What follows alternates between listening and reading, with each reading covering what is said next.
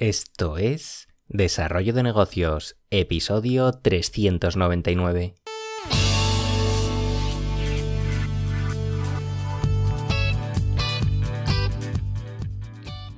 Muy buenos días, ¿qué tal? ¿Cómo estás? Bienvenido, bienvenida de nuevo al podcast Desarrollo de Negocios, el programa donde ya sabes te hablamos de ideas, de casos, de estrategias, de oportunidades, de mentalidad, de todo aquello que puede ayudarte a crear y mejorar tus propios proyectos online.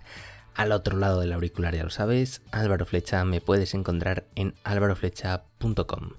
Y bien, hoy vamos a hablar de branding, de marcas, de cómo mejorar el posicionamiento en la mente de nuestros consumidores.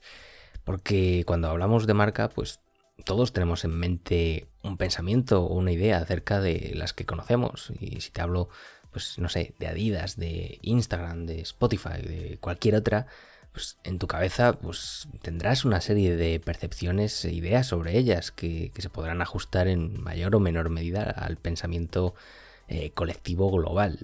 La cuestión es que al final las marcas y su significado pues vienen dados por lo que la gente piensa de ellas. Y aunque hay algunos elementos que siempre se nos van a escapar a, nuestro control, obviamente, sí que podemos hacer mucho por posicionarlas allí donde más nos interese.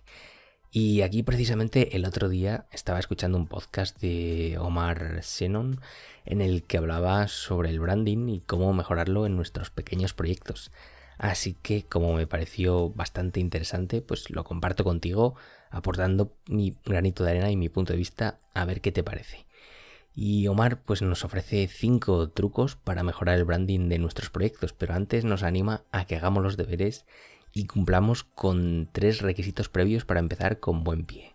El primero de ellos sería el crear nuestra propuesta de valor única, eh, lo que vendría a ser tratar de definir en una sola frase qué es lo que ofrecemos, qué nos hace diferentes y que sea algo pues lo suficientemente bueno como para diferenciarnos del resto.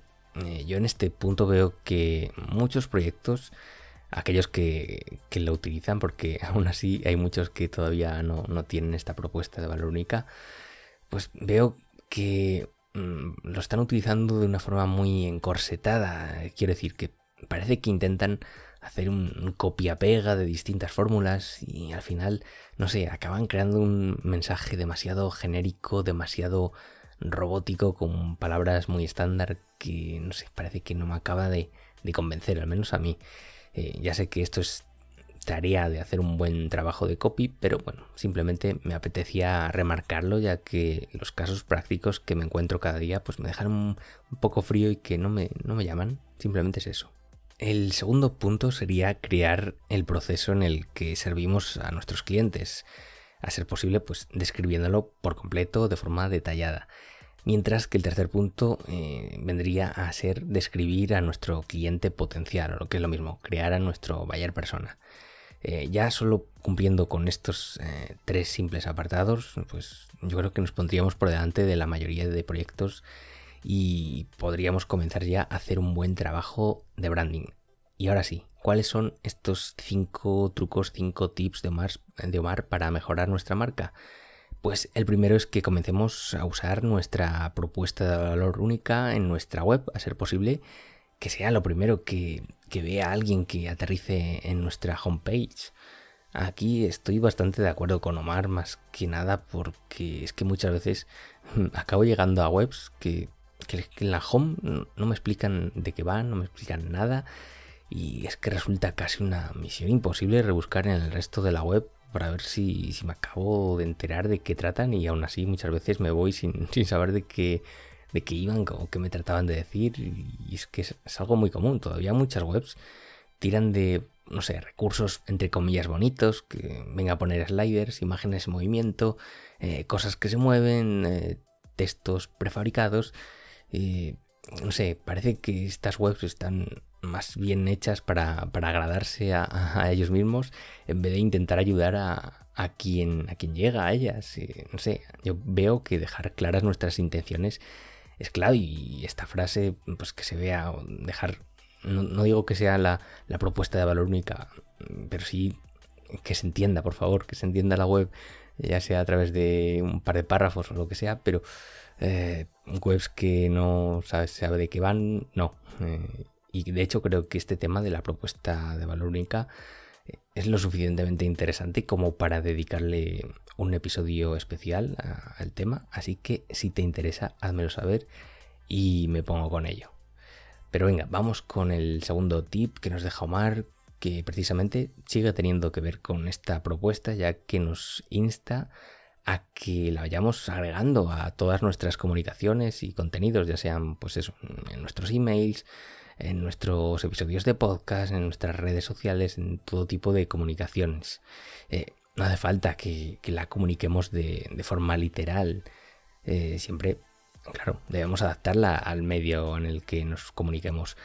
Pero la cosa es que cada vez que un usuario interactúe con, nosotros, con cualquier tipo de contenido propio, pues se lleve esa propuesta de valor para que la vaya internalizando, dejando así pues eh, cualquier posible duda a un lado. Eh, vamos con otro consejo de Omar. Este tiene que ver con la consistencia dentro de nuestro branding. No sé, ¿tú te has planteado alguna vez cuáles son los colores de tu marca? ¿O si usas la misma tipografía en todos tus comunicados? Estos pequeños detalles pues siempre dan un plus de confianza en, nuestra marca y, deberían estar estructurados y claros.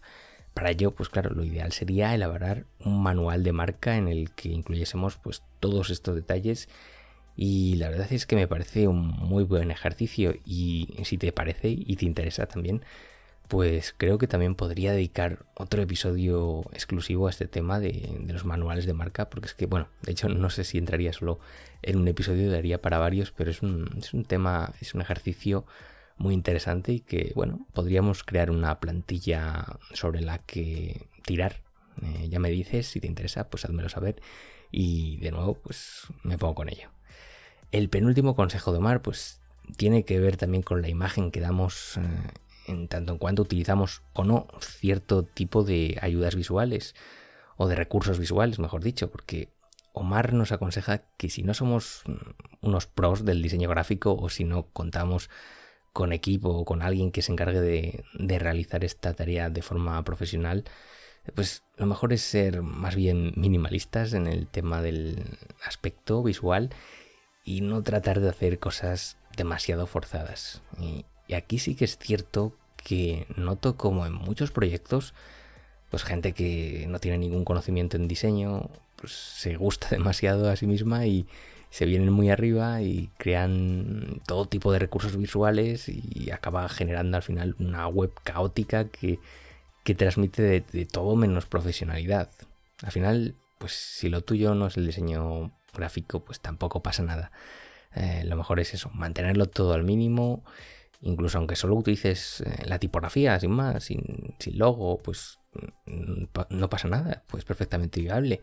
Además, que los diseños más limpios y sin cosas raras siempre funcionan muy bien y se entienden mucho mejor, así que lo mejor es eso, no complicarse. Ya habrá tiempo para diseños en el futuro si contratas a alguien que se encargue de ello. Pero para empezar, pues mira, si no tienes eh, ni siquiera logo, pues tampoco pasaría nada. Y vamos ya con el último consejo de Omar, en el que simplemente nos dice que estudiemos aquellas marcas que nos, nos gustan, que, nos acaban, las que más nos llaman la atención, para ver cómo comunican. No se trata tampoco aquí de hacer un, copia-pega de, otra marca y, adaptarlo a, nuestra web, sino se trata de ir estudiando aquellas marcas cuya comunicación, cuya imagen pues nos, vaya encajando en, nuestro proyecto, en nuestra forma de entender eh, las cosas y, ver qué podemos ir aprendiendo de ellas para trasladarlo al nuestro.